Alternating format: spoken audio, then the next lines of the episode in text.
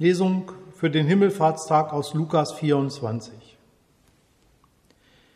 Jesus führte seine Jünger hinaus bis nach Bethanien und hob die Hände und segnete sie. Und es geschah, als er sie segnete, schied er von ihnen und fuhr gen Himmel.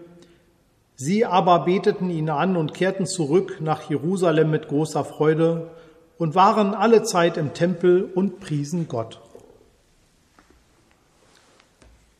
Gnade sei mit uns und Friede von dem, der da war, der da ist und der da kommen wird. Amen.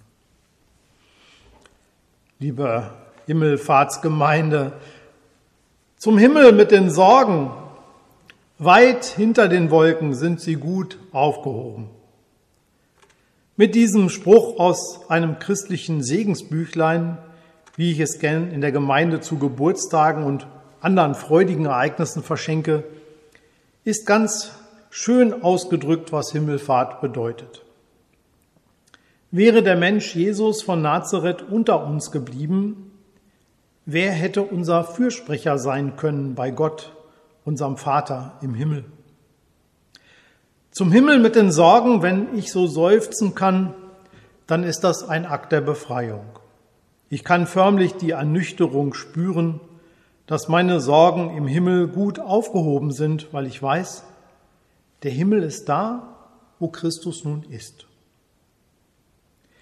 Wir feiern heute Himmelfahrt, ein Fest, eine Station auf dem Weg von Ostern nach Pfingsten.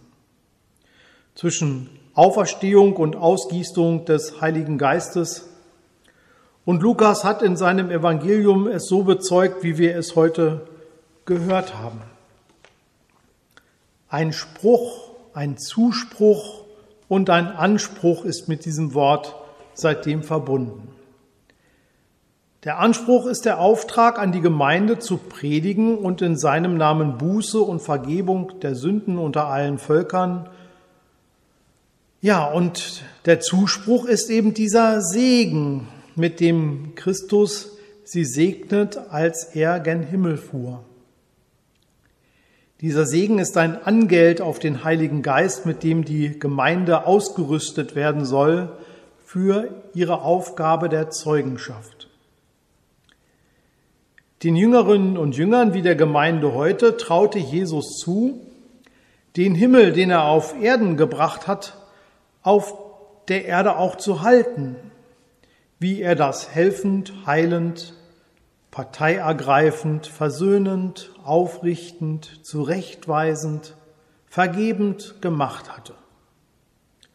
Davon erzählt Lukas in zahlreichen Geschichten seines Evangeliums. Sie werfen ihre Sorgen wie Vögel an den Himmel. So singt normalerweise die Himmelfahrtsgemeinde. Wir werden als Gemeinde, als Menschen unter Menschen damit frei, unserem Auftrag gerecht zu werden, uns den Sorgen unserer Nächsten, unseres Nächsten anzunehmen. Wir geben damit den Segen weiter, mit dem Christus seine Gemeinde gesegnet hat, mit dem, ja, was wir jeden Gottesdienst mit diesem Segen beschließen.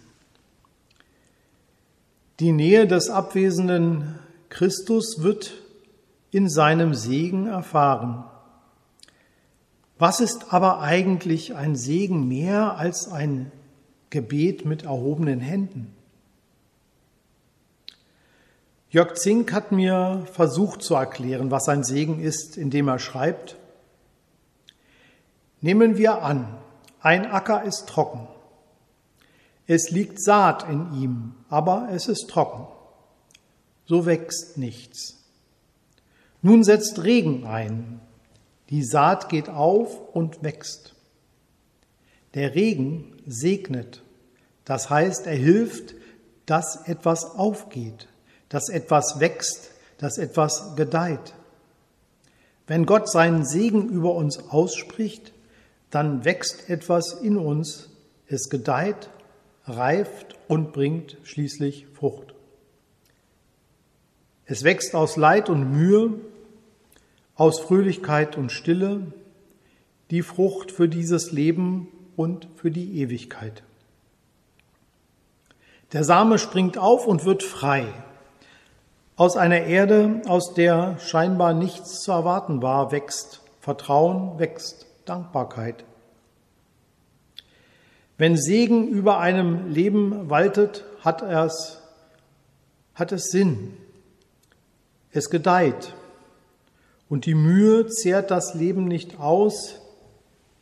Sie ist sinnvoll und bringt Frucht. Am Ende steht nicht die Resignation, sondern eine Ernte. Ein alternder Mensch, dessen Leben gesegnet ist, geht nicht zugrunde, er reift vielmehr, wird klarer und freier und stirbt am Ende lebenssatt, wie einer nach einer guten Mahlzeit aufsteht. Segen ist ein Geschehen nahe verwandt dem, was wir Gnade nennen. Denn man kann Segen nicht machen. Man kann ihn nur empfangen und vielleicht weitergeben. Aber er entzieht sich aller Planung. Er kommt oder er kommt nicht, wie der Regen über ein Feld kommt.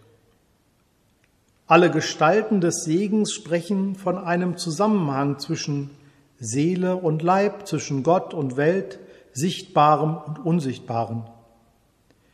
Immer hat der Segen es zu tun mit der Einwirkung einer geistigen Kraft auf leibliche, sichtbares konkretes Leben.